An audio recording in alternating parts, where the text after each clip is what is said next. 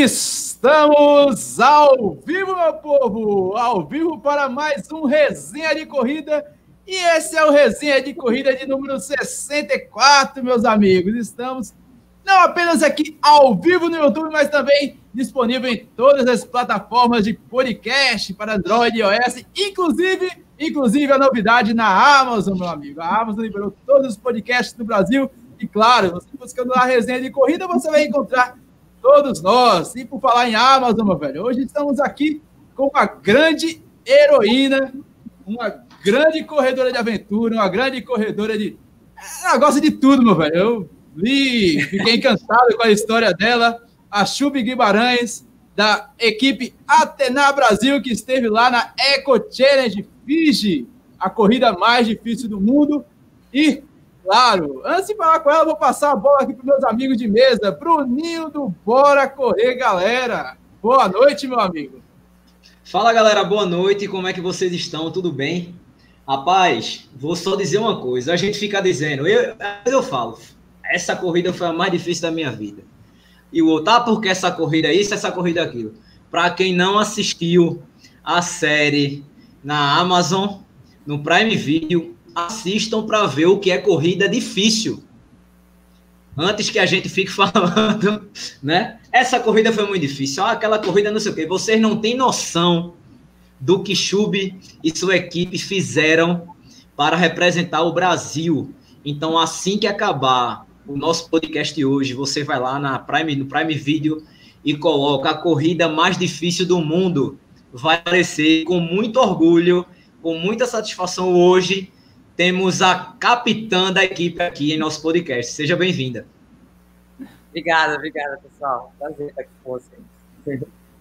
É isso mesmo, velho. E para passar falando sobre sofrimento, angústia, aflição, vamos passar para o nosso amigo Adriano do Doutor Corrida, do nosso querido Doutor Corrida, que sofre feita molecha, mas esse final de semana estava num lugar muito bonito, hein, doutor?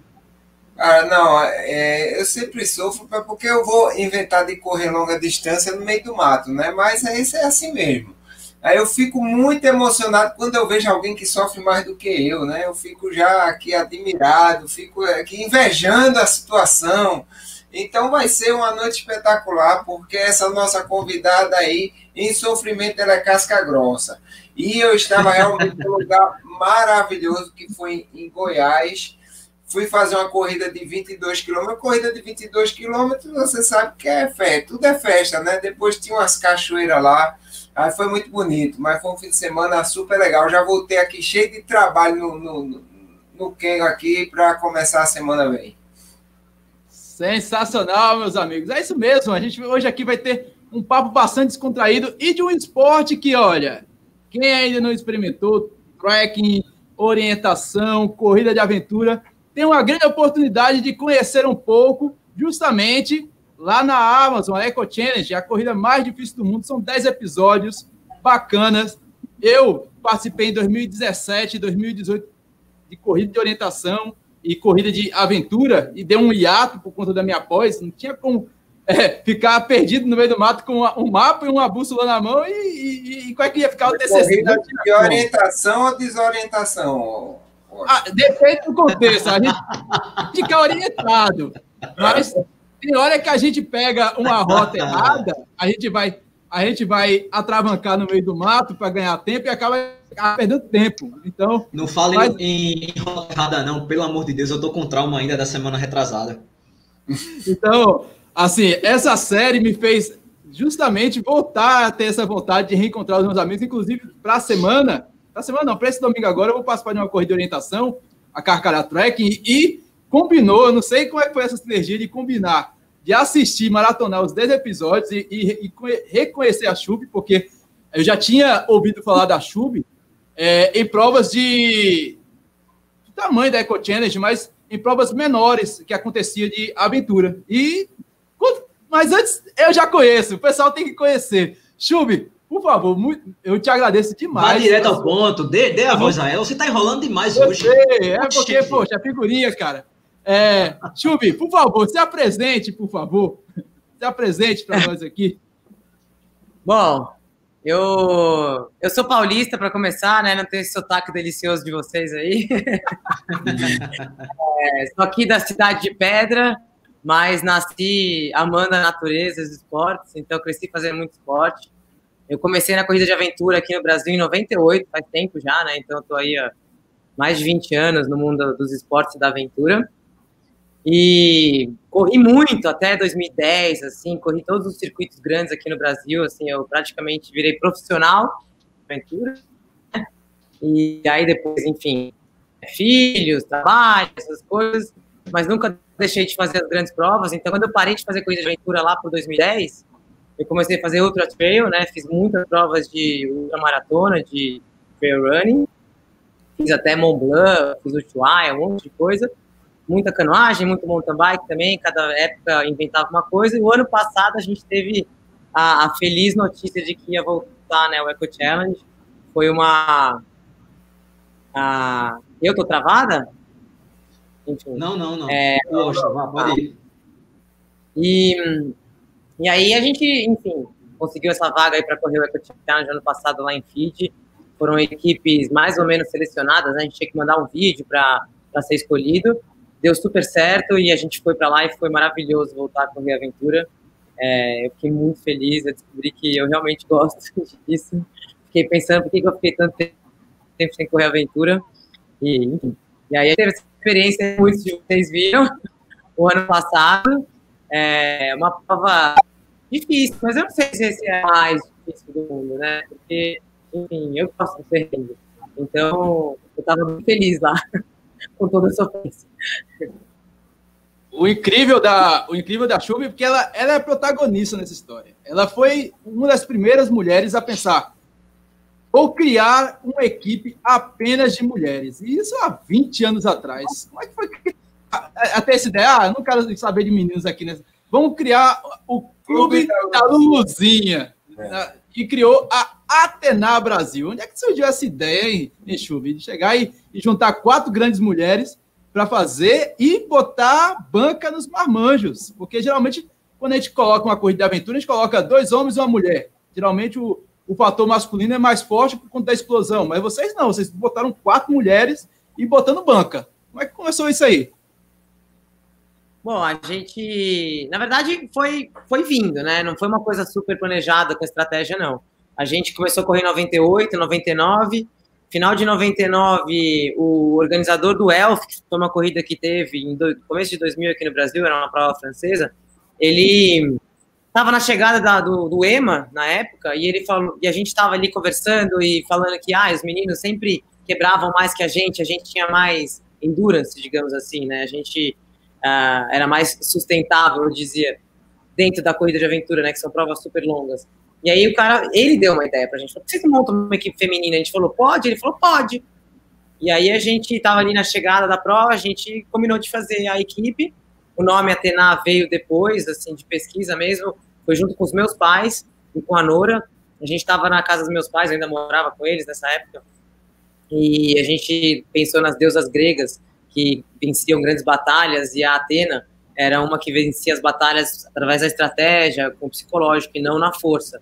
E a gente acreditava que o que a gente tinha de poderia ter de vantagem era estratégia e não força, porque a gente jamais seria mais forte que os homens, né?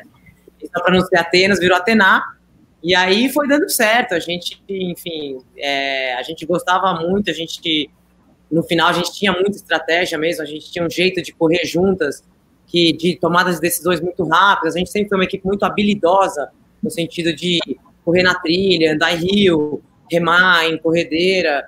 Uh, então isso ajudava muito, né? Porque corrida de aventura não é você correr para um pace baixo. Né? Não adianta nada você correr para baixo de 4 minutos o quilômetro. Você precisa é, conseguir fazer um monte de coisa, né? Orientar, é, cuidar dos seus amigos, prestar né? comer, é, enfim, sempre num ambiente muito pouco controlado, que você não sabe o que você vai encontrar pela frente. Enfim, é uma corrida que exige muitas habilidades e e a gente foi juntando pessoas que eram boas nisso, né? A Atena, que fez maior sucesso, não foi a primeira Atena. Né? A primeira Atena foi que a gente fez o Elf, já começou a dar certo, a gente tinha muita mídia espontânea, foi muito legal, porque isso proporcionou para a gente ter patrocínio. Né? A gente até 2006, assim, a gente de 2002 a 2006 foi os tempos áureos assim da corrida de aventura e foi muito bom, porque a gente tinha realmente patrocínio, a gente viajou muito, a gente competiu bastante, conseguiu investir aí no esporte e já começaram os Eco Challenges lá atrás, né? Eu fiz Eco Challenge 2000, 2001, 2002. Então eu tinha feito já os três últimos Eco Challenges. Então foi uma época muito boa. E, e aí depois veio a época que, veio, que a Fernandinha e a Cris Carvalho entraram na equipe, né? Vocês devem conhecer Fernandinha Maciel, né? Aí uma nossa melhor representante nacional aí no trail running mundial. E ela correu com a gente um tempão, então a gente conseguiu ter aí uma equipe de pessoas muito legais e, e boas no esporte como um geral, assim, não dá para dizer que é, quer dizer, a Fê destaque na corrida, mas a gente se virava bem em todas as modalidades. Muita gente pensa que uma prova de feito da natureza da, da, corrida de aventura é algo complicado. O Enildo até colocou aqui um. O Enildo é um amigo da gente aqui da Corja, da, da Associação Corredores da Jaqueira, e ele perguntou se o currículo é um pré-requisito levado muito a sério para entrar num tipo, de, num tipo de prova como esse. E envolve não apenas a corrida, mas conhecimento de navegação, leitura de, de mapas, é, ciclismo, natação, caiaque, depende da natureza da prova. Como é, que a pessoa, um novato assim, feito um Nildo, por exemplo, ele pode participar de uma corrida de aventura como essa? O, o, o antes, antes de Chubi falar, é, Tiago também, que corre com a gente na Coja, é louco para entrar. Inclusive, Tiago chegou a trocar direct com alguma da, das meninas da equipe, não sei se foi com o Chub, querendo saber o que fazer para poder participar, né? Então, uma coisa que Tiago até me falou, Chub, que eu nem sabia, é que a prova, inclusive, é uma grana, uma ajuda de, de, de custo e tal, não é isso? É, então, é, para começar, é, o que eu aconselho as pessoas é fazer provas menores, né? A gente tem várias provas pequenas aqui no Brasil. É, aí no Nordeste eu não sei exatamente o nome das, dos circuitos, mas eu sei que tem também bastante. É, o pessoal da Bahia faz muita corrida. Aqui, né, mais para o Sudeste, tem Haka Race, Adventure Camps, essas corridinhas de tem prova de 25, 40, 50 quilômetros, então são provas de poucas horas. Essas são as melhores para começar. E para treinar, assim, tem que remar um pouquinho, tem que andar de mountain bike e correr, ou fazer trekking. Né? Não tem tanto pré-requisito. Na corrida de aventura, quando a gente começou lá atrás, em 98, é, a gente estava pouco bem. A gente entrava numas canoas e falava, beleza, nunca a gente vai remar isso aqui. E ao longo da prova a gente descobriu como fazia aquilo, né? Mesmo no Challenge agora, foi a mesma coisa. A gente remou um, um, o arco da largada era um arco que a gente não podia nem experimentar antes da largada que é tipo a canoa da Moana, né? Do filme da Moana. Uma vela com outrigger, uma coisa que nunca ninguém remou na vida. Você vai descobrindo onde você. Ah, é, não é nem como ficar no negócio. Aí você vai aprendendo ao longo da prova. Né? Então, não precisa estar pronto, entendeu? Você tem que ir meio que para aventura mesmo. Equipamento obrigatório, isso realmente é uma coisa que a gente tem que levar a sério, porque dá, dá para passar uns perdidos no mato, então você tem que ter realmente tudo que eles orientam a gente a ter, né? Então, tem que carregar um pezinho, mas é, faz parte. E a parte de ajuda de custo, assim, é uma coisa que realmente é um esporte que acaba ficando um pouco mais caro, porque são várias modalidades, né? Então, acaba que tem que ter tudo de mountain bike, você tem que ter tudo de canoagem, um colete salva-vidas, menos um remo, né? Mochila, lanterna, bastante caminhada. Mas dá para fazer, para começar com pouco. Né? No começo pede emprestado, as corridas pequenas não precisam geralmente de muito equipamento. Geralmente as corridas pequenas já tem colete salva-vidas. É, o remo também, seu próprio, você nem pode usar. Enfim, mas, mas é um esporte muito, muito legal. Assim. Eu sou realmente apaixonada. Quando eu fiz minha primeira corrida lá em 98, eu terminei a prova pensando assim, isso é a coisa mais legal do mundo, porque você, você faz aventura com seus amigos, com uma organização por trás, então você termina seu mountain bike, tem gente esperando lá com o caiaque, e se tiver um problema, você pede socorro, alguém vem te socorrer, então, e fazendo, passando por lugares que nunca, normalmente as pessoas não vão, mesmo a turismo, né, difícil de passar, então, é, são experiências muito únicas e muito legais dentro de uma organização, e se você for esperto, você convida seus amigos, pessoas que você gosta para correr com você, né, então acaba sendo uma coisa realmente muito prazerosa, muito legal. Aqui no Nordeste, você falou do Nordeste, aqui a gente tem, sobretudo aqui em Pernambuco, aqui a gente tem a corrida de aventura mais antiga do Nordeste, que é a Odisseia. E se, se não tivesse acontecido essa pandemia, teria uma pista esse ano, seria em fevereiro, em março, que seria de 60 e 130 quilômetros.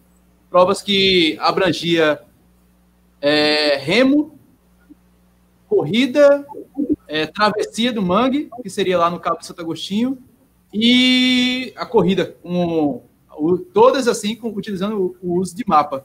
E para quem gosta de, de participar de provas menores, circuitos menores, aqui também acontece, aconteceria, inclusive fizeram até treinamento gratuito, foi bastante bacana durante esse período da pandemia, é, para o pessoal se habituar a utilizar o mapa, saber utilizar a bússola, o pessoal da Mini Aventura, geralmente realiza provas de aventuras em áreas é, próximas à região metropolitana do Recife. A gente não tem tantas áreas assim para explorar dentro da região metropolitana, mas ainda assim encontra algumas reservas de Mata Atlântica, áreas como ali próximo na Arena Pernambuco, que tem uma, uma vegetação muito vasta e é próximo assim para o pessoal se deslocar, deixar o carro.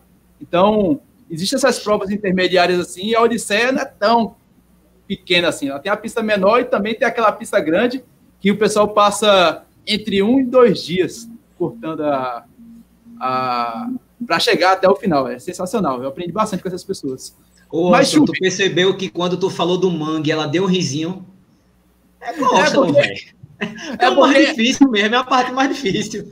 Mas a travessia do mangue é sensacional. Eu já sabia. o nome eu já saquei. Eu falei, nossa senhora, essa parte aí deve ser o perrengue da prova. É... Mas é legal, é legal, é muito sensacional. Eu tenho até vídeo participando em 2017 dessa prova, que foi a última etapa em Pernambuco, porque a, a, a última etapa da Odisseia aconteceu na Paraíba. É um circuito nordestino que vai passando. É, além da Odisseia, a gente tem a, a Toré Aventura, que acontece lá no Rio Grande do Norte, a Eco Trail, que acontece em Supaúma, lá na Bahia, tem o Desafio dos Sertões, que também é baiano, o pessoal do Bahia é muito forte nessa questão de corrida de aventura, e tem a, uma prova lá em, em Alagoas, que é a Guerreiros na Aventura, que também é uma pista já considerada grande, de 150 quilômetros. Mas o pessoal está querendo muito saber com eles. E o Enildo quer saber qual foi a mais difícil. Você participou de três. E, e uma margem de quase 20 anos de distância. Você começou adolescente e hoje você é mãe. Qual dessas foi mais difícil? Dessa, ter toda essa, essa O adolescente, você foi, foi, foi gente boa agora, no adolescente. Mas é, é, as meninas, eu tava vendo, eu tava vendo, eu tava vendo material na, da Adventure de 2000, que ele tem uns arquivos da, do site antigo. E eu, caramba, velho, as meninas era, e tipo, você vê a entrevista da, da Chub é, antes de lançar a Eco Challenge, já aquele negócio tipo, não, a gente foi para participar. E a de 2000 2000, as meninas, não, vamos querer chegar lá entre o topo e é isso, e vamos atravancar. E era aquele negócio tipo. eu digo, pô, tem uma diferença totalmente, né? Tem um retrato totalmente diferente daquele, daquele sentimento de juventude e daquele pessoal tipo, ah, aqui vamos ganhar na experiência, aqui não, vamos faca na caveira e é isso mesmo. Tem, tem, teve diferença, dificuldades nessas provas, porque é a mesma equipe com cenários totalmente distintos. É, na verdade muda, né? A maturidade muda, assim, é... os objetivos mudam. Lá atrás a gente era mais de moleca doida, entendeu? A gente tinha que atravessar um rio de corredeiras lá, a gente olhava por aqui, por ali, tipo, nem pensava muito, saía rolando na água e tava, tipo, e a gente, e era uma época que a gente tinha patrocínio, a gente só fazia isso. Então a gente realmente queria andar bem. E andava, tipo, sem pensar na manhã. A gente acelerava e tentava fazer o melhor possível, sempre, né, assim, meio que na maluquice mesmo. E agora, a gente também tinha uma questão que a gente ficou muito 10 anos, nós três, as meninas, a gente ficou 10 anos sem fazer corrida de aventura. Eu falei, eu fiz 50k Ushuaia, 100k um monte de coisa de corrida de montanha, fiz Brasil Ride, que são, sei lá, 7 dias de mountain bike, mas não corrida de aventura, não tinha feito mais corrida de aventura por 10 anos. Então a gente voltou para lá com outra cabeça, muito por isso, que a gente não sabia como que ia ser, né? Assim, mesmo a gente. A privação de sono foi o mais difícil. Assim, para mim, realmente, esse ano, ano passado, voltar, ficar sem dormir, eu falava, meu, como que no passado a gente dormia uma hora por noite? Assim, era, não sei como que a gente fazia, porque foi realmente muito difícil agora. E eu não sei nem dizer qual foi mais difícil, porque. Mas eu acho que feed do, da outra vez, assim, feed 2002, que foi o último, foi, foi bom, mesmo lugar, né? Muita coisa parecida, um tempo muito parecido, só que dessa vez começou a chover no final, já no sétimo dia de prova.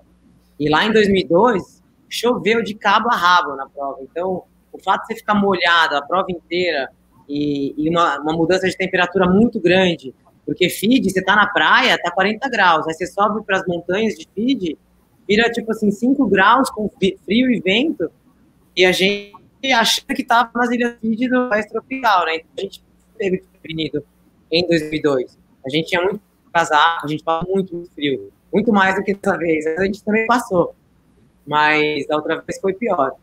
E a prova da Nova Zelândia não foi tão difícil, né, que foi 2001. A Nova Zelândia é, é um, um, um, cenário bem diferente do nosso, porque é montanha, neve, enfim, bem diferente do Brasil.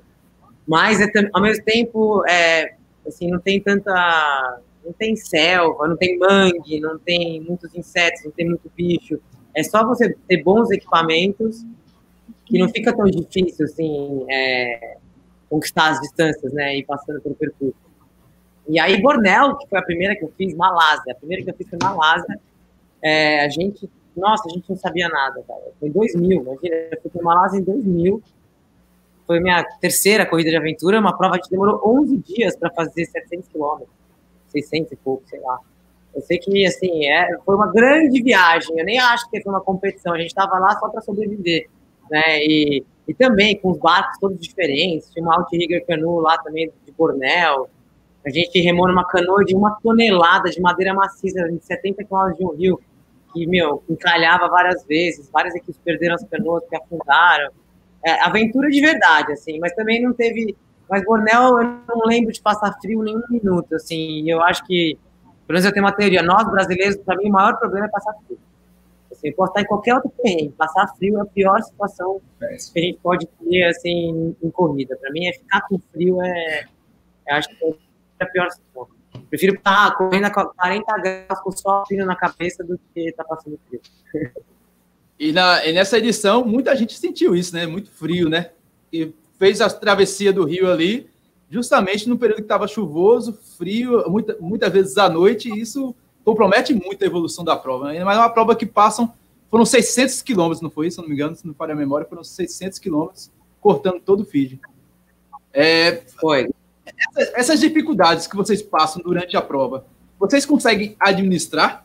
Ou chega um momento que vocês colocam, tipo, será que vale a pena isso tudo? E, ou vamos assim mesmo e vamos ver até onde vai dar? Até porque é uma prova grandiosa. Você tem toda uma estrutura ali, tinha até helicóptero que chegava e pegava o cara lá de baixo, no ponto mais difícil, e levava para o ponto mais próximo, caso de fato houvesse a desistência. Ô, é... Austin, deixa, eu, deixa eu aproveitar e fazer um parêntese, que é exatamente a Nossa. pergunta de Enildo. Enildo falou assim, galera, pergunte a ela sobre as decisões de abandonar provas, como a Eco Challenger. O quão difícil é essa decisão, principalmente para a pessoa que está mal? É. Na verdade, assim, é, desistir. Então, tem uma diferença grande também de 20 anos atrás para agora, né? A gente viu muitas coisas acontecendo né, no mundo inteiro na corrida de aventura, e a gente tem uma história aí que é do Alexandre Freitas, que foi o cara que trouxe a corrida de aventura para o Brasil, e enfim, em 2002 ele teve um problema de saúde, né? Ele está bem comprometido até hoje. Então, assim, a gente tem que sempre deixar o ego de lado, né? Quando a gente vai para uma corrida dessa, a gente tem que ter assim um acordo entre todos da equipe de que saúde em primeiro lugar, né? A gente não pode ser achar que ganhar é, é mais importante do que todo mundo voltar bem para casa. Então tem as, desis, as desistências só do perrengue. Essa é muito chata, porque assim, se tem uma pessoa na equipe que não aguenta mais o perrengue, porque ai, não aguento mais andar na lama, ai, não aguento mais carregar a bike, né? Isso assim, é difícil, mais difícil de administrar do que quando tem alguém realmente passando mal, que foi o que aconteceu agora com a gente em feed, né? É, a gente foi, foi, foi, não sei se vocês três viram já, mas enfim, chegou num ponto onde é, não tinha mais o que fazer. Na verdade, na, até a hora que a gente parou a prova, eu que estava ali, viram, eu estava melhor que todo mundo, eu estava eu tava bem. E eu já naquelas últimas quatro horas de Rio, eu já estava olhando e eu falava, nossa senhora, cara, eu preciso chegar no PC logo que tenha suporte médico, porque a coisa tá feia, tipo, não vai dar. Assim, porque eu via a Nora já ficando mal, a Karina com os joelhos zoados, o, o Zé tremendo de frio com hipotermia já horas, horas, horas. E aí você vê que o pessoal já tá batendo lata, assim, né? A progressão cai, você vê que a saúde está comprometida e fala, meu, para quê? Né? E aí foi o que aconteceu. A gente, assim, quase desistimos antes de chegar no posto médico, porque eles, uma hora eles, assim, a Karina realmente teve um surto ali de, de cansaço, em dor, né? Porque sente dor, não tem jeito, né? Algum, alguma dor a gente está sempre sentindo. E aí eu falei, não, gente, vamos pelo menos chegar no PC, em vez de pedir resgate aqui no meio do nada, né? E aí faltava pouco, faltava um quilômetro e meio para chegar no PC. E aí a hora que a gente chega lá, meio capenga já no PC, que tinha o posto médico, e mesmo os médicos já, já olharam para mim, me chamaram para fora da tenda médica ali e falaram, qual que é o seu plano? E eu falei, bom, nenhum, né? Porque eu não, tipo, fazer. Ele falou, você tá certo, vocês não vão lugar nenhum. Então, assim, é, foi frustrante para mim, lógico, eu queria terminar, não tá, eu podia continuar, mas ali eu não tava nem pensando nisso, porque eu queria só que todo mundo ficasse bem. E foi um perrengue grande, porque a Nora ficou mal vários dias, o Zé foi pro hospital e ele ficou cinco dias no hospital em FID, porque ele teve uma infecção séria, né? FID é um lugar muito famoso por bactérias e infecções, e, enfim. Então tem que parar, às vezes tem que parar, parar e ficar feliz que chegou até lá e ficar feliz por tudo que fez, porque a gente fez tanta coisa legal passeou tanto, conheceu tantos locais, isso é uma coisa muito legal de coisa de aventura, né? A gente tem muito contato com a população local. Não, janta na e casa você... das pessoas, eles é muito legal. Você falou em um ponto muito importante aí, porque, quer ou não, essa prova foi como se fosse um reality show, só que tudo gravado e ninguém até então sabia como, como transcorreu todos os quase 70 participantes de 33 nações, se eu não me engano, se não me falha a memória, e como é que foi isso? Você chega aí, ó, estou saindo do Brasil aqui, tal dia eu estarei no meio do mato e, por favor, não me ligue porque você não vai conseguir ligar e só vai saber se eu estiver bem ou não. Como foi isso para preparar a família, por exemplo? Preparar os filhos, o esposo? Não, e vou te falar que foi, foi radical mesmo, porque a gente tinha no contrato que não podia botar, não podia tirar foto, não podia postar, nem nada antes da prova, era uma coisa bem rigorosa.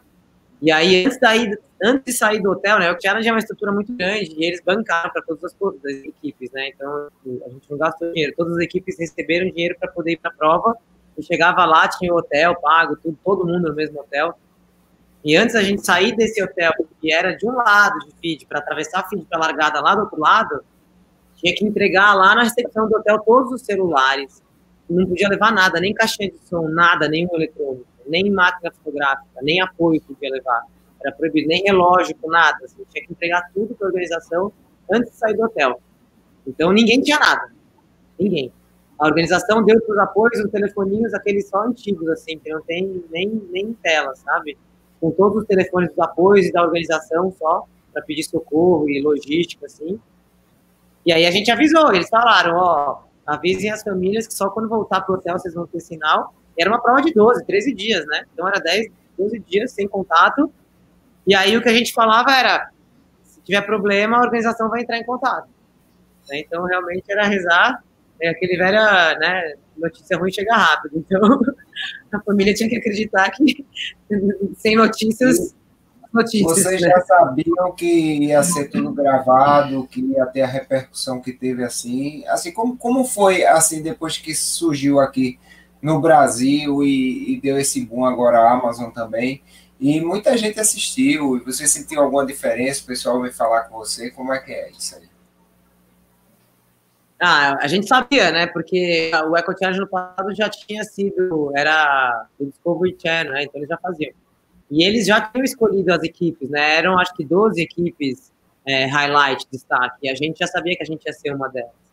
Né? Tanto que a gente fez várias entrevistas antes da corrida, mesmo no filme tem algumas entrevistas são antes, eles fizeram várias pesquisas com a gente, a gente teve que mandar bastante material de treino, de família, E, então a gente sabia que a gente ia estar, tá, né, ia ser uma das equipes lá em destaque. Uh, eles escolhem as equipes por histórico, por uh, algum motivo diferente. A gente é porque era uma equipe feminina, enfim, já com história no Eco Challenge. E aí tem toda uma organização. Eles são, meu, Challenge é, é assim, é organização milionária, é outro nível, é outra. Não dá para comparar com nada que a gente vê aqui no Brasil, mesmo em outras provas. Eu já fiz prova né, enfim, no mundo inteiro, Eco Challenge é outro nível, assim. Realmente tinha, sei lá, 20 helicópteros na prova. Ah, só, só com a gente, tinham dois câmeras que seguiam a gente o tempo todo, que revezavam nos trekkings, e cada um deles tinha um carro com motorista, com não sei o quê. Então é uma produção muito grande mesmo, né? Nos trechos de canoagem sempre tinha uma lancha atrás, a gente tinha GoPro em todas as nossas coisas, tinha uma equipe que vinha atrás da gente em todas as transições, trocando as nossas GoPros, a gente entrava no caiaque, tinha GoPro na frente, atrás, no bote rafting na frente, atrás, capacete de uma. Então, eles estavam sempre atrás da gente, para conseguir captar isso tudo, né? E não mostraram nem um décimo que eles filmaram. Porque, assim, é muita, muito, eles devem ter um volume gigantesco de imagens, que realmente um monte de coisa. Por exemplo, o Billy Billy, que foi aquele bambu raft que a gente remou 70 quilômetros, não tem nenhuma cena nossa lá. E tinha gente com a gente filmando o tempo todo, tinha GoPro nos dois, nos dois barcos e nem apareceu. Então, assim, a gente sabia que ia ser. Tem até um, monte de gente que reclamou pra caramba, porque tinham 70 equipes, né? Não tinham as 12 equipes que apareceram. Mesmo a outra equipe brasileira que apareceu pouco. É, é que, assim, não tem como, eu entendo a organização, eu entendo os atletas, mas, enfim, né, atleta é sempre um pouco egóico, então quer aparecer, né, todo atleta é um pouco egóico, e, e queria aparecer. É impossível eles mostrarem todas as 70 equipes, né? Imagina ter um câmera para cada uma das 70 equipes. Imagina eles ter... só histórias mais, assim, que eles acham que vai ser mais interessantes para colocar, dar um certo destaque, né? Para vender, né? Na verdade, eles têm que vender o programa, né? Esse é, é o igual... intuito, né? O intuito é a venda. É. E, e aí eu ainda falo, e eram histórias de grande superação, velho. Os Stray Dogs, por exemplo, você é. pegar caras que até pouco tempo atrás eles eram os grandes da corrida de aventura dentro da Eco Challenge e depois de 17 anos depois os caras estavam digamos digamos assim, já eram pessoas idosas, então eles estavam lutando ali contra toda aquela dificuldade física. Então, aquilo ali é uma história sensacional. É só assistindo mesmo a Eco Challenge para entender. Mas realmente eu fiquei imaginando como é que era a situação. Eu digo, poxa, velho, como é que os caras estão gravando isso? O pessoal no perrengue da bexiga e o cara tem a frieza de ficar gravando aquele negócio ali, vendo o cara passando mal ali, batendo, batendo os dentes, sofrendo infecção, e o cara não pode fazer nada, assim, né, ali atrás. É um negócio uma Oi, E vou te falar que eles passam perrengue também, porque a menina que estava filmando a gente, uma hora ela torceu o pé, a gente teve que ajudar ela até o final também. E aí, e o cara que filmou, que acompanhou a gente no Rio, não prepararam ele também tão bem. Ele um perrengue, cuidado. Assim, ele, ele, conseguiu, ele filmou no começo, aí nas paradas, mas na, no trajeto todo, ele passou muito frio. Eu, às vezes, voltava e falava, Eric, vem com a gente, porque não fica sozinho. Tipo, tinha que. Um monte de vocês ajudar, você tem que cuidar. Tem que cuidar, a gente não tem, mas você vai deixar o cara lá, não vai, entendeu? Você, tipo, vira parte da equipe quase, né? A gente ficou amigo dos caras, porque os caras estavam lá com a gente várias horas, né? Aí eles paravam, e aí voltavam dois dias, um dia depois, dois dias depois, apareciam de novo. Mas vira, enfim, faz parte. Mas só uma outra coisa que eu acho importante falar, até nesse mundo da mídia e tal, e de quem aparece, quem não aparece, porque teve muita gente que, muitas equipes que reclamaram ah, é, a gente não apareceu, a gente não apareceu. Enfim, eu acho que as pessoas têm que ficar, os atletas de corrida de aventura, que já é um esporte difícil, que teve uma queda de visibilidade muito grande, né? Teve lá os tempos áureos, que foi quando a gente corria muito, aí meio que sumiu. Tem que só ficar feliz meu, que tem a Amazon Prime fazendo isso, e que bom que tem 12 equipes aparecendo, não importa quem é. é assim, o meu Instagram, vocês perguntaram se teve diferença, dobrou meu Instagram de seguidor quando apareceu, um monte de gente mandando mensagens muito legais, tipo, nossa, que massa esse esporte, eu não sabia que existia. Né? Tipo, é, gente, agradece que tá na TV de novo, entendeu? Que tá todo mundo falando de corrida de aventura de novo, que tá todo mundo querendo saber. Né? Não adianta a gente ficar falando, ah, eu não apareci. Tipo, tudo bem, o esporte tá aí, né? Tá todo mundo vendo que existe, né? É, enfim. E aí, eu acho que assim, a gente tem que ficar feliz que tá, tá aparecendo, né? O esporte quando aparece, a gente tem que agradecer os esportes aventura. Foi engraçado esse, a, a, a me deve o crédito dessa entrevista, porque eu achei foi engraçado ela. Ela falou, olha, tem uma série na Amazon que é corrida, mas eu não achei corrida, não. Aí quando eu vi, gente, isso é corrida de aventura, isso é o máximo. Aí eu, eu disse, vai, ela, foi, ela me passou a senha dela da Amazon, eu disse, assiste aí tudinho, vai, que a gente vai fazer um episódio do, do Papo Corrida. Aí esse, ele já espera isso aí, porque isso é muito maior do que o, o episódio só. A pessoa tem que aparecer para mostrar. Então, me peça um pouquinho da, da Chub pro resenha, e eu fiquei com a vergonha danada de, para só, Chuva, eu já corri corrida de aventura, trek. Será que você poderia participar? Quando ela disse não, ela aceitou. Mas, Bruninho, a bola é tua, cara. O chat aí, como é que tá o chat? Manda Deixa eu mandar um abraço pro pessoal do chat, que a gente não falou com a, com a galera ainda, né? José Ranulfo, Lenilson, Severino, Eduardo, Marcelo, Eunice, Andréa, José Mário Solano, Josian, Flaviano, Júlio Cordeiro, Marcelo Bezerra, Enildo, Maria Rocha, Luiz Holanda, Sleiton Alves, é, quem mais? Sleiton, Sleiton tá aqui também, Sleiton é doido para fazer, ele achava que era só assim, ele juntou, ele falou com o irmão, que é Sleiton, os dois estão assistindo, e falou com o primo meu, bicho, a gente vai para essa corrida, beleza? Eu vou entrar no site amanhã, vou me inscrever e tal, blá. Falaram, ei, pô, calma que não é assim, não. Não é feito uma corrida normal, habitual, não. Então, bora ter calma aí e tal. Ele é louco para participar. Janaína, Madon, é, Ivo Lidiane, Sleiton, Janaína, cara, tem muita gente, velho, muita gente. Irene, Sandra, enfim, tem muita gente. É, Chub, é, eu acho que, como você mais falou assim, né, o meu, o meu Insta dobrou né, de, de, de seguidores. Será que quando vocês foram fazer, vocês tinham do tamanho da grandeza desse projeto? Porque, de certa forma, é, a gente, é, essa, é, voltando, é, aparecendo, né, tendo toda essa mídia que a, que a Amazon fez, fica mais suscetível a, a patrocínios, apoios, reconhecimentos, enfim. Né? E você sabe, como você mesmo falou, é um esporte caro, não é um esporte barato, é um apelo que a gente sempre faz aqui quando é, vem algum atleta, a gente sempre fala, por favor, empresas, apoiem o atleta, apoiem o esporte. É, você já está rendendo frutos, óbvio que não só pelo Insta, né?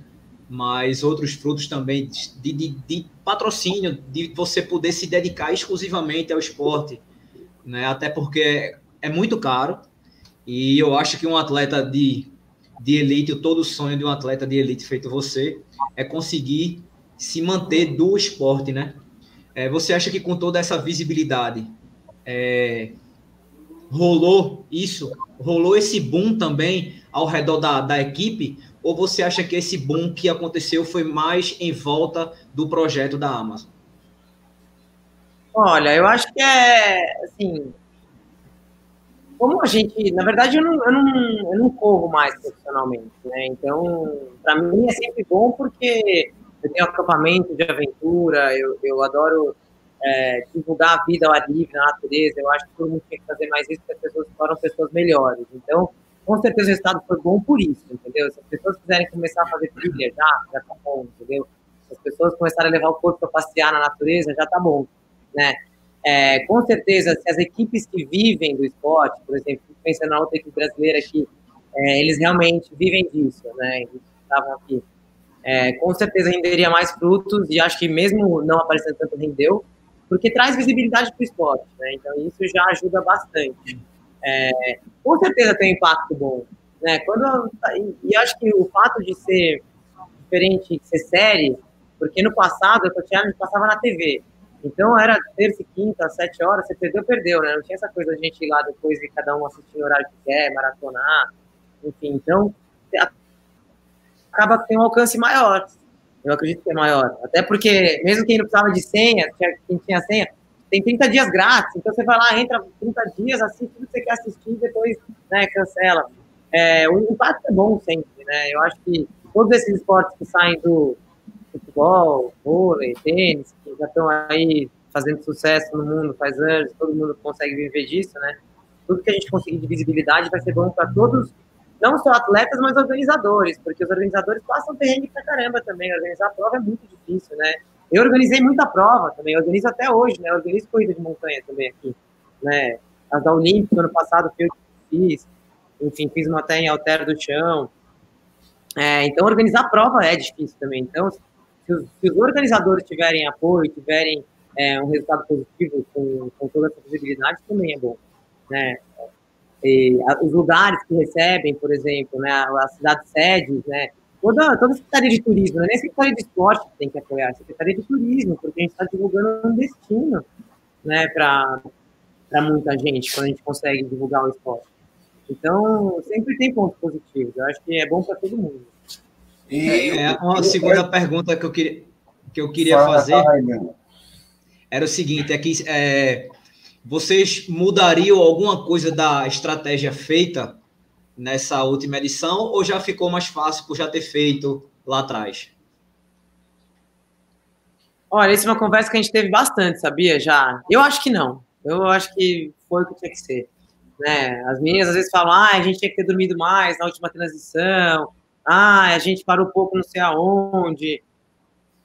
Eu acho que não. Eu acho que a gente fez o que estava acreditando que era certo naquela hora. A gente queria entrar naquele maldito rio de dia, então a gente foi dormir um pouco mesmo na transição. Pouco, é, pouco. A gente dormiu umas duas horas e meia antes de sair para entrar naquele trecho, porque a gente não queria entrar cedo e ter o máximo de luz do dia. Enfim, a gente fez o. Acho que foi, a gente fez o que tinha que fazer. As coisas que ser, são do jeito que tem que ser. Ô, Gilberto, eu acho, eu acho que o, frio na barriga dá sempre, óbvio. Até porque se não der o frio na barriga, nem adianta fazer mais. É, mas teve alguma hora da prova que você disse: Caraca, esse frio tá com muita borboleta dentro do meu estômago. Tá um negócio meio diferente. Aconteceu isso ah. ou, ou não? Sim, toda largada. Para mim, largada de prova não tem jeito. Eu faço prova há mais de 20 anos. Sempre dá um frio na barriga, sempre tem que. Eu sempre tô de olho assim, onde eu poder ir no banheiro correndo antes da prova. tipo, você chega toda largada, tipo, meio que analisando, se eu precisar, onde eu vou, né? Porque não tem jeito, assim, acho que essa ansiedade, eu sempre fico esperando já passar meia hora de prova, até de corrida curta, assim, eu vou começar a ficar bem, assim, em corrida de montanha, quando eu faço 20K, 21K, meia maratona de montanha, eu vou começar a ficar confortável na prova depois de uns 40 minutos só. Até 40 minutos é aquela coisa que, tipo, você acha que você tá com dor de barriga, você acha que vai morrer, assim, até o corpo entrar né, no, no, no move, assim, demora um pouco. Adriano, tua pergunta que eu, eu te interrompi naquela hora, perdão. Beleza. É, eu, eu achei interessante quando ela falou que é, a experiência vale muito, né? Você ter participado de outras tal. E a gente viu aqui um monte de gente aí que é dizendo, ah, eu quero participar, eu vou participar. O outro ia se inscrever já, já tá, já tá entrando no site minhas inscrições para fazer a inscrição da, da prova. Então, assim, a pergunta que eu faço, para quem quer começar, você qual a idade que você acha ideal? Porque eu, é, 30 anos, 20 anos, ou a, o, o velhinho de 40 anos, feito eu, dá para entrar ainda no, numa aventura dessa? Como é que é isso aí? Pô, não chama de 40 anos velhinho, então, não venha também. Estamos lascados então, Chubi. Eu tenho 44, gente. Eu tô quase 45 já. Mostra, Olha, você começou praticamente criança, aí eu tô, tô, tô achando, ah, ela começou muito cedo. É, é isso que eu falei, não era adolescente, não, já tinha passado dos 20. É, ah, acho que a corrida de aventura, para as provas longas, tem que ter mais maturidade mesmo, né? Porque tem que ter corpo, tem que ter mais. O corpo, o corpo em si, não só resiliência emocional, assim, psicológica, mas o corpo já tem que ser mais forte, né? Mas não tem idade, os melhores, o Nathan, lá, os caras que ganharam, o Nathan, ele tem o quê? Uns três anos a mais que eu, ele deve ter 47 por aí, e são os melhores do mundo é um esporte de muita endurance, né? E, então não, não tem que ser jovem, não, mas dá para ser jovem. Tem uma molecada começando. Tem, é, aqui no Brasil, no passado, quando tinha o Adventure Camp, tinha o Adventure Camp Teams, que era, era eu que coordenava. Tinha uma molecadinha que fazia prova também de 20 quilômetros, tudo com 14, 15, 16 anos. Ah, e hoje, aqui, no, aqui em São Paulo, a gente vê, tem umas equipes, uma molecada de 18, 20, e tem os, também os de 60, né? Os Stray Dogs, aquele que você comentou, Isso. eles têm 70 tantos. Eles, eu lembro deles, eles já eram velhos quando eu fazia Coachella há 20 anos atrás, eles estavam nas equipes. Né? E eles tinham 50 20 anos atrás. O cara tem 70 e tantos, eles tinham 75. E estavam lá, claro que, né? Mais judiadinhos, né? Mas 40, ó, ó, 40, entre 40 Quanto 50. tempo você treinou para participar dessa prova? Quantas horas, vamos dizer, quantas horas por semana você treinava para uma prova desse tipo? Do Eco Challenge? Em, ah, juntando tudo, eu estava somando, foram uns três meses treinando, sei lá, umas 25 horas por semana. É, nem tanto, então. Eu acho que quando você tem menos experiência, porque meu corpo já tem muita endurance, né? O meu corpo eu não preciso ficar. Uhum. Eu, eu nem posso mais, porque eu não tenho joelho nem calcanhar para correr por mais de três horas, entendeu? Eu corro, para mim, longo é três horas, 50 km show, é o meu máximo de treino é três horas.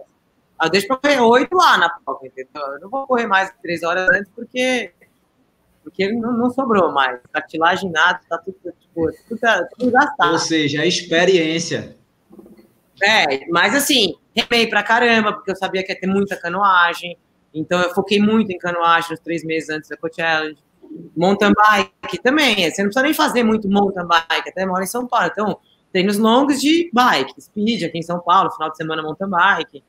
Enfim, mas assim, o foco foi esse, assim, ter condicionamento físico, treinar todas as modalidades bastante, pelo menos até três horas. Nossos treinos eram esses, nas modalidades, corrida, canoagem ou bike, até umas três horas. E aí, musculação também, né, que, enfim, principalmente depois dos 40, né, que a gente tem que cuidar mais da estrutura, assim, né, tem que fazer um pouco mais de força. Eu não gosto nem um pouquinho, mas tem que fazer. Então é isso, assim, não tem que é, a gente não treinou muitas horas, mas quem está começando precisa fazer uns treinos mais assim de mato mesmo. Assim. Para quem vai começar, tem que ir fazer um trekkingzão de seis horas, oito horas, sabe? Tem que sair com mochila nas costas e fazer um mountain bike de seis, sete, oito horas, porque vai ganhando é, experiência no endurance, né?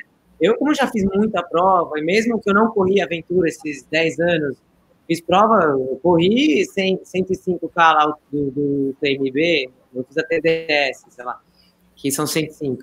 Você fica 37 horas correndo, entendeu? Então, é, a gente já aprende a comer, que horas comer, como você vai se sentir, quando melhora, quando piora, porque todas as provas longas, você, né, uma hora você tá ótimo, uma hora você tá ruim, uma hora você tá com bom humor, uma hora você fica de mau humor, aí uma hora tá tudo bem, aí, enfim, né, as coisas vão acontecendo e a gente vai, né, vivendo a prova.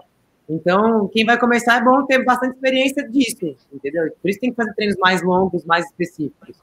E só para lidar com. Ah, quebra bike, imagina. Eu, fui, eu, eu sou mecânica de bike hoje em dia sem nunca ter feito nenhum curso, porque já quebrou tanto minhas bicicletas em tantos jeitos, em tantos pedaços da bike, você vai aprendendo a no acerto no erro. Assim. Eu lembro que no começo a gente passava horas arrumando bike. Hoje em dia eu arrumo qualquer coisa em qualquer bicicleta, até com o arame farpado da cerca do lado, entendeu? A gente amarra o cassete quando pega o, o, o movimento central, entendeu? Enfim, a gente vai virando meio MacGyver ao longo dos anos de Quem sabe faz e, tem que ser, né? E tem que ser muito MacGyver mesmo. Mas existia. Não, mas é. é... Remar 70 quilômetros, vai lá e vai fazendo, entendeu? Só que com uma. E é, e é uma experiência muito variada, entendeu? Por isso que tem que, quando vai começar, você tem que ficar horas no mato né? Porque vão acontecer coisas que você não sabe, né? Então você tem que só viver para saber.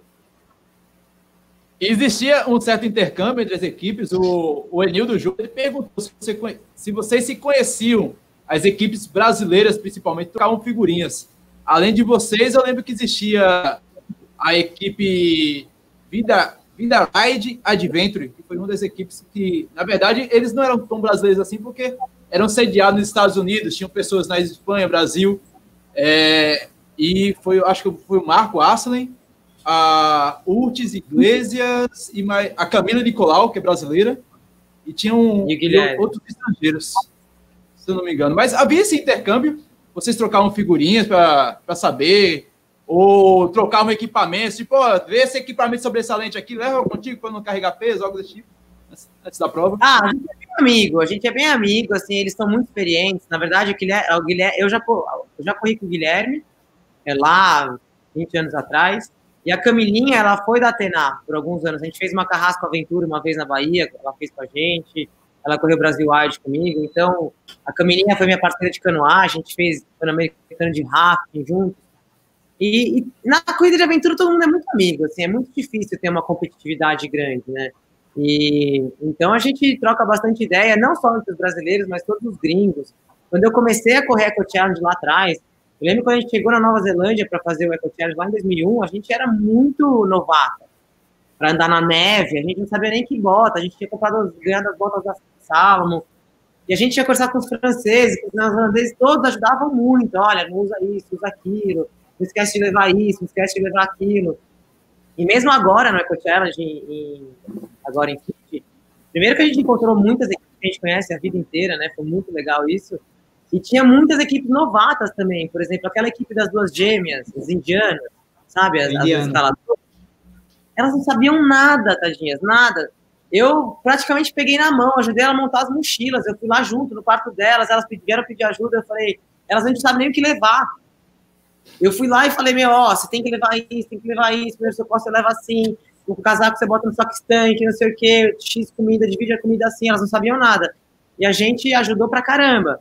É, e é muito legal. Bom, eu adoro isso, né? Eu sou pedagoga por formação, trabalhei em escola há muito tempo, montei o um acampamento de aventura, que é o projeto que eu tenho que eu mais amo, né? O acampamento de aventura. A gente ensina tudo isso para as crianças. Então, eu adoro compartilhar a experiência, ensinar e ajudar as pessoas a terem melhores experiências ao ar livre. Então, e isso é que a aventura trouxe. E, e nessa edição teve um homem, né? Na, na equipe, né? Explica ao pessoal como foi. O Eco Challenge tem que ter homem, é obrigatório é, ter no mínimo um. Equipe vista, né? e ah, assim, é sempre bom ter homem no, na equipe, porque o homem sempre consegue carregar mais peso. e, e o Zé é uma pessoa que gosta muito, enfim, é meu parceiro, é meu sócio no acampamento também, parceiro de vida. E, e ele é muito habilidoso também. No final, ele é muito magro, passou muito frio e, infelizmente, foi ele também que teve a infecção, né? Foi o destino, né? As pessoas falam que a gente acaba com os homens, né? Porque a gente, historicamente, se vocês forem pesquisar lá atrás, a gente fez muitas provas que os homens quebraram, né? Em 2001 na Amazônia, enfim, várias assim. Mas, é, mas não é de, acho que eu não sei nem explicar, na verdade. acho que acontece. Eu acho que tem uma coisa na mulher, né? Todas as mulheres a gente se cuida mais. A gente tem menos vergonha de pedir ajuda, né? Por a gente é, não só de pedir ajuda, mas falar, peraí, preciso parar porque minha mãe tá machucando e preciso arrumar meu tênis. Então, a gente acaba cuidando mais e ficando melhor porque a gente vira e fala, né? Eu falo, você tá machucando, eu preciso arrumar uma luva ou tem uma pedra no meu tênis, eu não vou continuar andando 20 km com uma pedra no meu tênis, eu vou pedir pra parar, né? Ô, Chubi. Eu, eu não quero uma bolha no meu pé, eu tenho mais dias de prova, né? Eu preciso cuidar do meu pé antes de fazer a bolha. Aproveitando aí que você falou de equipe e, e essa escolha de homem, explica o pessoal aí para quem está pensando em, em, participar de uma corrida de aventura, porque para você formar uma equipe tem que ter muita confiança. Eu vi que algumas pessoas dentro da, da Eco Challenge, isso é normal. Eu participei da mini aventura, inclusive o Ivo está aí, a gente tem boas histórias para contar a respeito de confiar em outra pessoa. Ou seja, você é o navegador naquele momento, e de repente aquela pessoa que é o navegador acaba errando uma ou duas vezes e acaba fazendo você perder a confiança. Ou, ou seja, gera uma dúvida. Como você conseguiu formar a equipe perfeita? Por exemplo, dizem que mulher, para se dar bem com outra mulher, é, é pau. Então, você juntou três grandes mulheres e formou uma grande equipe, uma equipe lendária, que é a Atena Brasil, e, e vocês invariavelmente têm que arrumar um homem para formar essa equipe e confiar nesse homem. Não é somente confiar em um homem, é confiar em um outro elemento externo que está entrando numa equipe coesa e tem que dar certo. Como é que vocês conseguem fazer isso? Faz um levantamento de currículo, vai lá, abre o like do cara, faz alguma coisa assim desse tipo. Deixa eu só fazer um, um parênteses em relação a isso, Osta. Aqui na a prova mostra isso aí. Eu só não lembro o nome da equipe agora. É, eu não, não vou lembrar agora. Mas é, tem uma hora que eles... mostra isso, que os caras mostra. se perdem e o cara, o cara faz assim. Ah, eu não tô cansado, bicho. Eu não vou ficar mais rodando isso, isso aqui, não. Exato. Aí, pronto, nessa hora o cara faz assim, eu acho que é por aqui. Aí o, o outro, acho óbvio que com o estresse e tal. Você acha? Mas você achava lá atrás e a gente errou, a gente tá errado aqui de novo.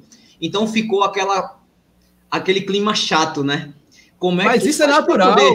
Ah, isso é claro. é natural na corrida de aventura, isso é natural. Inclusive para novatos. A, a dúvida aqui é como é que a pessoa vai formar uma equipe nesse momento assim? Vai, vai participar da corrida de aventura, o cara. E, mas não pode ser só coleguinha, os caras têm que ter paciência, coleguinha. tem que ter companheirismo ali naquele momento. coleguinha. É. É difícil, viu? Assim, a gente para chegar, né? claro que a gente teve experiências com pessoas que não deram certo também, né? A gente para correr com a gente tem que ser homens muito seguros, na verdade, porque para correr com três mulheres e que tem bons resultados, tem que ser um cara que, que, não, que não precisa de confete, assim, sabe? Tem que ser um, um homem que bem maduro, bem seguro, que está feliz da vida e está com três meninas, né? Isso é um, é um, e a gente procura pessoas desse perfil e graças a Deus a gente tem muitos amigos na corrida de aventura, né? A gente conhece muita gente, então nem seria tão difícil, até porque são muitos anos correndo de aventura aqui no Brasil, mesmo o Rafa Campos é um que iria com a gente numa boa. Eu teria alguns meninos aqui no Brasil que, que seriam boas companhias para a gente, né?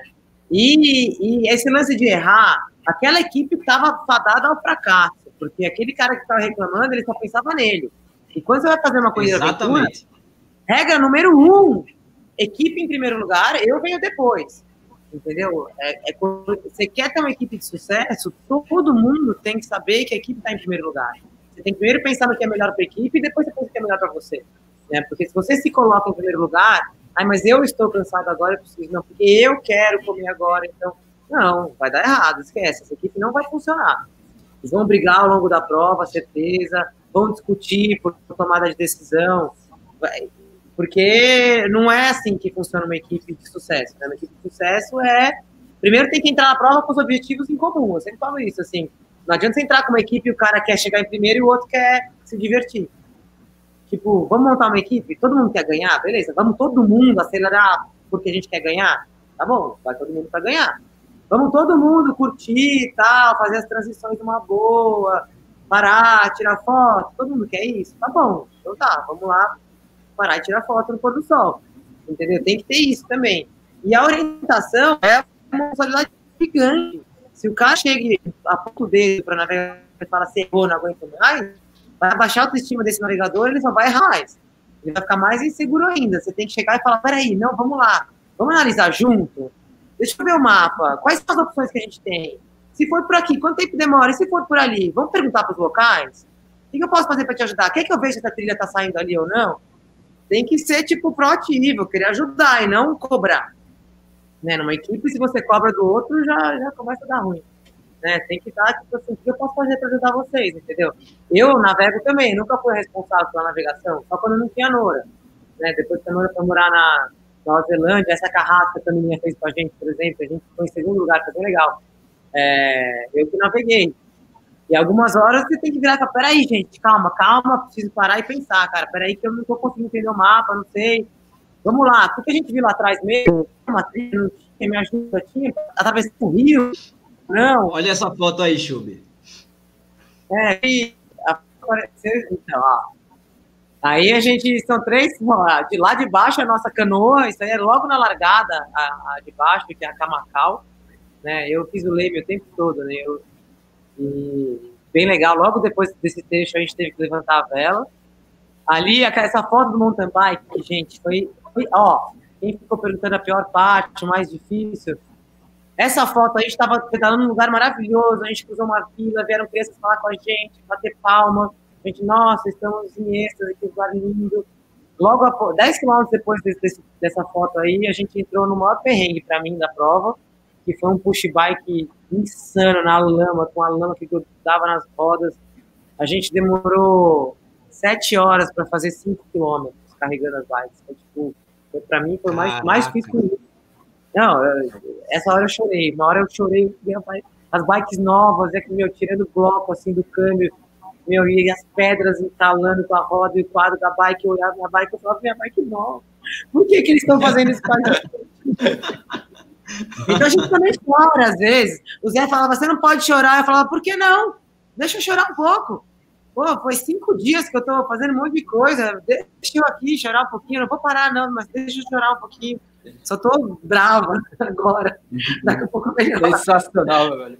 Ô, ô, Chubi, uma dúvida até que eu tenho, inclusive vai acontecer nesse final de semana, é uma, uma tracking aqui no, na região metropolitana do Recife. Eu ainda não sei porque isso é particular das provas de orientação e de aventura, que você não sabe onde é o local específico da prova até chegar nos dias. Então, o Valdelei aqui ele pergunta para quem quer participar de uma corrida de aventura, qual seria o melhor estágio? Começar através do trekking, que apenas corre, porque existe provas de trekking. Esse final de semana mesmo vai acontecer a Carcara Trekking no Recife. Inclusive, ainda tem inscrições abertas para quem quer. E tem um destaque bacana que a, a Chubi falou: é que aqueles que não sabem utilizar mapa, a organização vai desenrolar o cara lá que sabe navegar. Ou seja, você junta com dois, três caras que gostam de correr e quer aprender a, a, a corrida de de orientação, ou trekking, ou corrida de aventura, a organização te desenrola o cara que sabe ler lá a bússola e mapa. Mas, enfim, essa é o melhor, esse é o melhor caminho. Eu mesmo, para participar de uma corrida de aventura, que foi o Odisseia, eu participei de cinco edições da Track Fit. Aí, para participar da pista menor da Odisseia, com uma pessoa que falou, falou, acho que você realmente quer, isso eu quero. Você confia em mim, Aí eu desconfio. Então vamos comigo, você vai ser minha dupla. E eu fui. Foi uma das experiências mais bacanas dos últimos 10 anos que eu tive. É, enfim, essa, esse é o melhor estágio, realmente, só correr e aprender a navegar com alguém que saiba. é um ótimo É, é o melhor começo, porque, inclusive, se você não tem bike, porque tem várias provas também, assim, se não for só de trekking, você precisa ter uma bike e um capacete, né? Porque né, embarcação, como eu disse, geralmente eles têm. Mas é o jeito mais fácil, mais rápido é estar de trekking e fazer curso de orientação. Dá para fazer vários cursos de orientação antes, né? Os cursos são com aula online hoje em dia, e depois faz um dia de, é, é, ao vivo, né? Enfim, de experiência mesmo. É, o importante é aprender a navegar. Né? Você tem que ter pelo menos um orientador, um navegador na equipe. E aí começar a ter os equipamentos. Começar com essas coisas de trekking, de regularidade, orientação, é ótimo, porque daí já entra na corrida de aventura com outra modalidade, já com orientação mais avançada, que poupa bastante desgaste, né? Porque se perder nas provas é o que mais desgasta, né? Mesmo de bom humor, desgasta as pernas, né, os braços, enfim, o que você estiver usando naquela modalidade. E dá fome, meu velho. Perder no meio do mato, você dá fome também. não é fácil, não. Mas é isso aí. Falando sobre mato, nosso amigo doutor Corrida participou de uma prova de montanha. Já participou de prova de montanha, né, Chubi? Já, várias, muitas. E gosto bastante. Já fiz Cruze de Los Andes, já, já várias aqui no Brasil, as KTRs que estão aqui por aqui, enfim. Eu gosto. Adoro levar meu corpo para passear em qualquer modalidade. Tô, tô na mira aí. Mas é, e aí, Adriano? Cara, é, a gente fez uma prova esse fim de semana na cidade de Cocalzinho de Goiás, é, que fica numa área ali é, a cerca de 150 quilômetros de Brasília. Fica Pirinópolis, é, Cocalzinho. É simplesmente uma área que tem mais de 30 cachoeiras ao redor de toda, todas as cidades. Você fica perdido sem saber o que fazer, de tanta coisa bonita que tem para ver lá. E durante a prova, só durante a prova a gente passou praticamente por duas cachoeiras, uma passou bem de frente e outra eu não, tive como me conter, entrei dentro da cachoeira, fez aquela, aquela folia lá no meio da prova. Imagina, fez um sol, o Google disse que ia chover, eu tinha certeza que ia chover. Aí, até na prova eu elogio. Muito obrigado, Google, que disse que é, realmente realmente choveu, Ei, choveu a noite a... inteira. Aí, Agora, o Adriano, ah. esse seu Google tá meio errado, velho, porque você falou que ia chover em Bananeiras, tivemos um calorzinho de 40 graus, somente, que o relógio marcou. E agora, essa prova aí, velho, ah, mas tá procurando no Google correto. Toda, foi a noite toda de chuva. O que aconteceu? Foi uma corrida no sol de rachar com lama no chão. Foi muito, muito interessante. E, devido a esse, essa questão de, de, de protocolo para proteger da Covid, a, as, os pontos de, de hidratação foram menores, né? Foram menos pontos de hidratação. Então, para quem esperava que ia chover, eu botei só uma garrafinha de 500 ml e fui embora, né? Aí, meu amigo, quando o sol bateu, a garrafinha fez isso, ó. Aí pronto, começou o perrengue. Aí imagina eu chegando na frente de uma cachoeira, naquele calor. Meu, foi espetacular. Assim, Aí você, eu... você fez aquele momento, é fantástico, saindo da água, filmou, gravou, postou exatamente. foto. Vocês, quando verem o vídeo, vão se apaixonar com certeza novamente. Que vocês se apaixonam quando assistem meus vídeos. Mas foi uma prova espetacular. Eu queria parabenizar a organização. Realmente uma prova muito organizada. É o que eu digo sempre: a prova, quando é feita no protocolo, na montanha, do jeito que está sendo realizado, não tem como a pessoa achar que passou perigo de, de, de, de pegar Covid. Pode ter certeza que se alguém pegou Covid, foi no, no voo, foi na cidade, foi passeando, não sei onde, porque na prova não tinha condições. Foram largadas individuais, minuto a minuto, horário marcado.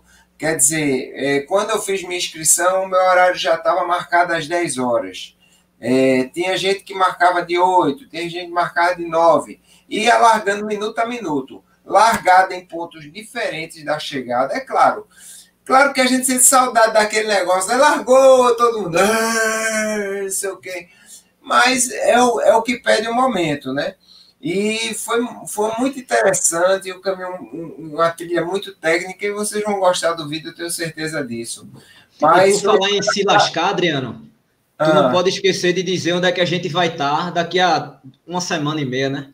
Sim, eu estou com o Bruninho empreitada. Eu quase que levo o Austin, mas ele assim é um pouco resistente esse homem. Eu não sei o que eu faço com ele.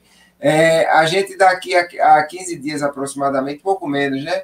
A pouco gente menos. vai fazer é, 13 dias. A gente vai fazer 60 km é, na BR que liga João Pessoa a Campina Grande, só que a gente não vai largar de João Pessoa, vai largar de um ponto intermediário. Vamos fazer 60 km naquela, naquela BR. Naquela, BR, naquela BR plana, que não tem altimetria. plana que sobe, desce, sobe, desce, e no final dá uma subidona quando vai chegar em Campina. Gosto, ainda dá tempo para você, viu? A gente consegue. Não, essa data, inclusive, eu já estou com a agenda lotada, meu amigo. Ô, Chubi, você já passou esses perrengues aí de, de Google errar, falou que vai chover e, e acaba levando equipamento uh, sem necessidade para a corrida, por exemplo? Vocês observam isso nas corridas? Olha, sim, mas mais no caso dele, assim, mais na situação de se achar que vai estar frio e faltar água, e aí você tem que se virar e beber água da cachoeira, porque é, deu errado. Mas o ano passado, é, eu fiz uma corrida em Ushuaia, que você estava falando, 50k em Ushuaia, e aí a previsão do tempo era boa, boa, boa. Chegou um dia antes da prova, menos 4 graus, nevou a prova inteira, de cabo a rabo. Nossa, meu Deus do céu. Não, a gente correu 50k debaixo de neve. Mas aí chegou a, eu cheguei à conclusão que eu estava preferindo a neve do que chuva. Então era melhor estar tá frio mesmo. Porque se estivesse chovendo com 5 graus, ia ser Certeza, pior. É eu acho a chuva bem pior. Chuva é, com vento e aí, é muito pior que neve. Pois é. E aí eu falei, bom, pelo menos é neve, pelo menos não, não fica frio, fica pior, não esquenta, se a neve derreter vai ser pior. Né? Prefiro que fique assim. Mas sempre acontece, né? Não tem jeito. A gente tem que estar. Tá, quando a gente vai fazer é, qualquer corrida em ambiente natural, a gente está aí, enfim, né? Até os wind gurus, Googles da vida erram, né? Porque, enfim, a natureza ela é muito mais poderosa que tudo.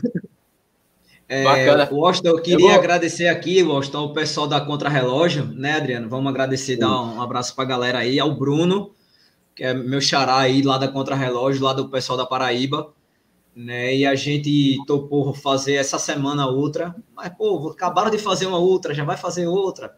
Isso eu ouvi, né? 20 e poucos é. dias, 20 dias, duas outras. Quer se lascar, ouvir demais. E, e, o que é Mas que eu vou for... né? Que na semana seguinte eu vou fazer... Exatamente. É. Então, se é para se lascar, bora se prejudicar. Agora a gente vai junto.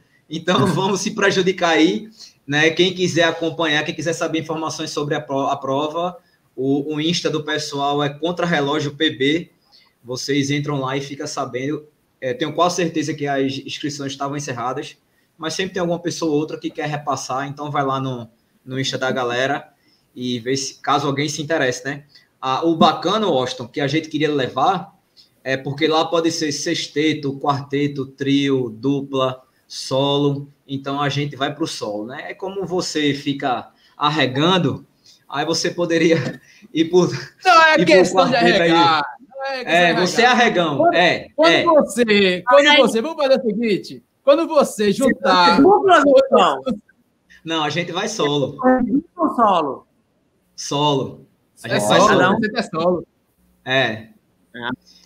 Aí. Eu já ia é... perguntar se era uma corrida ou se era um, um, projeto, alguma coisa. Então é uma corrida mesmo real e vocês vão É uma corrida. É, é, é, é, o seguinte: essa corrida acontece todo ano e ela sai de João Pessoa Campina Grande, Campina Grande, João Pessoa, e dá 100 quilômetros. Devido à pandemia, reduziram essa distância para 60.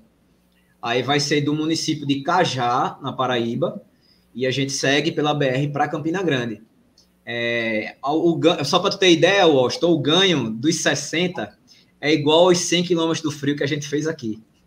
Só 100 km solo, viu? 100 km solo. Aí quando eu falei para Adriano, Adriano, rapaz, quer dizer que com 60 dá os 100 solo? Eu digo, dá, pai. Então vamos embora. Tem isso não. E asfalto? Bom. Oi? E é asfalto o tempo todo. É asfalto, é, é asfalto. É, é, na, é na, na BR, né? Aí, ou seja, a gente vai pegar aquele que sol. Eu tô vendo que a gente está interessada. É, Chu. A gente é, vai pegar aquele. Está fazendo muita pergunta. Não, mas asfalto judia demais. Eu já, então, já, já sou demais. demais asfalto. Eu preciso correr em lugar aí, aí, mais. Chubi. Mais o pé assim, ó. O problema, na verdade, aqui nem, nem o asfalto, é o calor que a gente vai pegar. Embora a prova comece às quatro e meia da manhã. Né? Mas aqui o calor tá absurdo. É, então, tipo, sim, 4 e 45 o dia já amanheceu, meu amigo. Era exatamente isso que eu ia falar. Eu acordo 4 e meia para ir treinar. Quando abro a varanda, o sol já tá ali, velho. Então eu digo, putz, grilo, hoje vai ser pesado. Então é assim, né? Quem tá aqui tem que se lascar no ah, sol mesmo. Semana passada eu tava na Bahia, Seis da manhã já tava um calor que eu falava, nossa senhora, parecia tipo meio-dia aqui em São Paulo.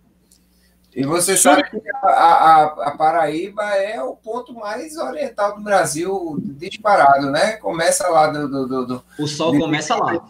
Então, o dia amanhece primeiro lá, não tem jeito. Sobre, antes de encerrar essa live, a gente está aqui com o Valdeci Vascurado. Ele acabou me corrigindo aqui é, falando que a orientação, há prova de orientação que você sabe até com bastante antecedência onde vai rolar a prova, entretanto o local fica embargado. E ele fala aqui que na corrida de comum, na corrida de aventura, é comum o recebimento do mapa com um pouco de antecedência. Como foi isso na, na tua prova, na última prova, por exemplo? Houve dedicação para a entrega desse mapa e deve ter sido um mapão, né? Que vamos contar, não, vamos falar. Não, eles não entregam com nada de antecedência, nada. Eles. Uh eles entregam em cima da hora, na verdade. Tem até foto. Acho que vocês, vocês até postaram umas fotos que vocês fizeram uma, uma, montagem hoje, que tem a gente. Eles entregam e dão uma largada. Não, na verdade, esse ano eles entregaram só o primeiro trecho e falaram: vocês têm 10 minutos. E aí, todo mundo, assim, olhando o mapa, desesperado, mas quem começava remando no rio, então o rio era meio óbvio, né, que tinha que descer o rio, porque já estava ali. Mas todo mundo meio desesperado a gente recebia por trechos. Para Cotiara, a gente recebeu quatro packs de mapa. Então, a gente recebe e aí tem que estudar ali na hora. Eles não entregam antes, muito por isso, porque hoje em dia tem Google Earth, você consegue já pulsar antes, entendeu? Criar estratégias, sei lá. E eles querem que todo mundo chegue e tenha que tomar decisões na hora ali, porque a aventura é isso, né? Você ir para conhecido, você ir fazer algo que você não sabe o percurso antes. Então, Bacana. Não, mas eu sei que agora as provas têm tido várias corridas de aventura nesse esquema de largada também individual, com horário marcado, como ele falou, por conta do Covid. E aí eles, a, a gente recebe, até tá tendo uma agora aqui, né, no trabalho sul de São Paulo, e eles dão o mapa 24 horas antes. Então você consegue baixar o mapa, você ganha o link lá e você mapa, né? Mas aí é uma prova, é outro nível. A Coachella tinha toda essa questão de reality show. Então, Ou seja, a estratégia vai na raça, né? Porque geralmente quando a gente pega o mapa antes, 30 minutos, é para chegar lá, ver o mapa, analisar o mapa, desenhar, traçar a melhor estratégia. Na Eco Challenge não teve isso. Vai no sangue, no peito na raça. É. É, eles querem isso, eles querem ver a galera passando perrengue, discutindo, né? Reality show é isso, né? Emoção. Então, é virar canoa, eles gostam disso, né? Então, eles deixam mais possível, né? Para ser a corrida mais difícil. Sensacional, meu velho. A gente vai chegando ao fim de mais uma live. Eu vou agradecer antes, claro. Todo mundo falou aí da prova, falaram até de prova que ainda vai rolar daqui a um mês. Só porque eu não vou participar de uma corrida de uma corrida de ultramaratona. Eu quero saber quando esses caras se juntar aí, esses coleguinhas se juntar aí com uma menina e participar de uma prova de, de 50 quilômetros de pista aventura, de aventura, perdido no meio do mapa, aí a gente conversa. Mas os caras não fazem isso. Meu aí, amigo, aí, aí a, meta, a meta é o seguinte: é concluir. Tem quantas horas? Pergunto logo. Tem quantas horas para fazer? 20? Beleza. Tem pontos, não, inclusive tem até pontos de. Tem até pontos de, de controle, né? Para definir gente, isso. Né? A, a, meta é livrar o ponto de corte. Acabou. Acabou, sim. Então, lembrando aqui, ó, que eu também, além do nosso querido doutor Corrida, encontrei umas lamazinhas em Carpina, participei de uma corrida de obstáculos. Já participou de prova de obstáculos, Chubi? A gente finalizar esse papo. Não, eu acho que. É irado, é irado demais. É massa. é. é massa. Pronto, aqui. Eu participei da maior prova do Norte e Nordeste, que é a Glad Nation. Depois de dois adiamentos devido ao Covid-19. Essa prova aqui, para eu ter uma ideia, aconteceria em abril. Aí ela foi postergada para julho. E de julho ela caiu no dia 22 de novembro. E foi se eu não me engano, foi até aqui a maior prova, até agora no Nordeste, que levaram 1.100 corredores para Carpina, obviamente separado por pelotões. A prova começou por volta das 7 horas da manhã, 7 e meia, 7 e meia, foi o pelotão da elite masculina e foi até o final do, da manhã. Então foi bastante bacana. Se liguem, galera, aqui youtube.com.br vai ter vídeo essa semana sobre isso, e claro, e outras novidades a mais, podcast para corrida e várias coisas. Agradeço demais, Chubi, a tua participação. Eu, eu fiquei besta de você ter aceitado, ter dado sim. De caramba, velho. Mas, é, eu fiquei assim. Eu não vou dar spoilers porque eu estou me segurando aqui, mas eu fiquei bastante emocionado quando vocês chegaram e, e falaram: não, não, não, dá mais, e, e, é isso, é aquilo. Eu disse: poxa, velho, caramba, a gente, a gente se apega. A forma como foi criado a série em 10 episódios, a gente se apega com cada corredor de aventura ali e assim é, eu, a gente acaba escolhendo o time ali. Eu, eu, eu fiquei apaixonado pelos Speed Dogs, a, a força de superação deles. E eu fiquei apaixonado pela, pelas meninas da, da Atena Brasil, pela força de superação, de chegar e tentar pela terceira vez e, e buscar até onde podia. É, acho que é incrível isso, a gente saber os nossos limites é, saíram mais fortes, inclusive. Então, eu te agradeço demais, te agradeço mesmo. E a porta está aberta. Se você quiser formar uma equipe comigo aí para Odisseia no ano que vem, eu estou disponível. Olha, tá mais fácil você me convidar, mas imagina, eu fico super feliz quando eu vejo gente assim, que nem você, que vem, descobre aventura, assiste essas coisas, acha legal, eu fico super feliz. Estou sempre aí disponível quando for para ajudar e falar de esporte, pode contar comigo. Equipe de aventura, cada uma mora num canto do mundo, só eu moro no Brasil, então se precisarem de alguém para ajudar a equipe também, pode me chamar. Se eu tiver com a agenda disponível, eu vou aí com vocês. A gente vai passear no mato. Enfim, então aí, obrigado pelo convite. É, eu que agradeço. É, pessoal, faz igual eu já fiz aqui, ó. Fui lá no Insta da Chub, já segui. Então, Washington, se tu puder, coloca no, no crédito aí, digita aí para o pessoal, é, Shubigima, né?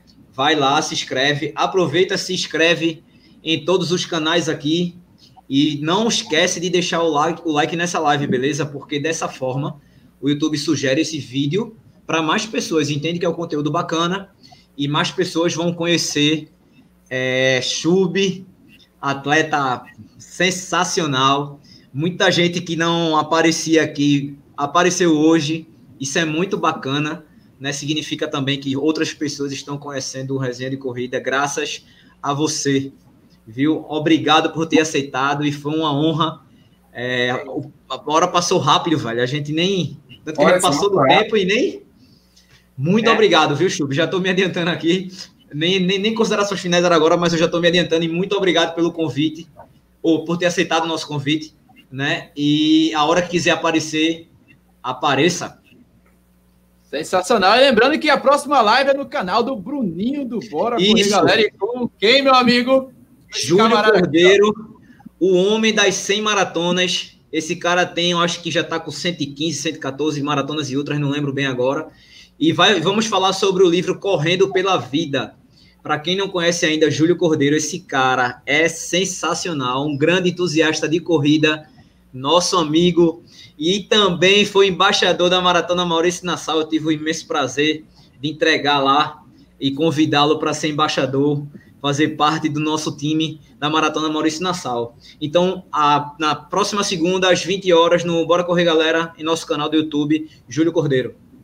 É isso aí, Adriano do Corrida, nosso muso das corridas, o nosso lindo tesão, bonito e gostosão. Vá, ah, meu amigo, hum, as considerações São os teus olhos que enxergam muito bem. É, então, muito boa noite a todos. Agradeço a todos que participaram com a gente. Obrigado, Chub, foi muito bom tê-la aqui conosco. E fica aqui minha, minha admiração, sou seu fã Qualquer pessoa que passar perrengue nessa vida numa corrida, para mim, eu já sou fã, seja corrida de orientação, seja corrida.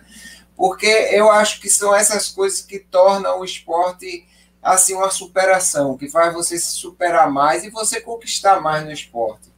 Então, muito obrigado pela presença e chega lá no canal, minha gente, se inscreve aí para a gente ver o vídeo das eu, eu fazendo a, o banho de cachoeira semana, vocês não podem perder, tá imperdível.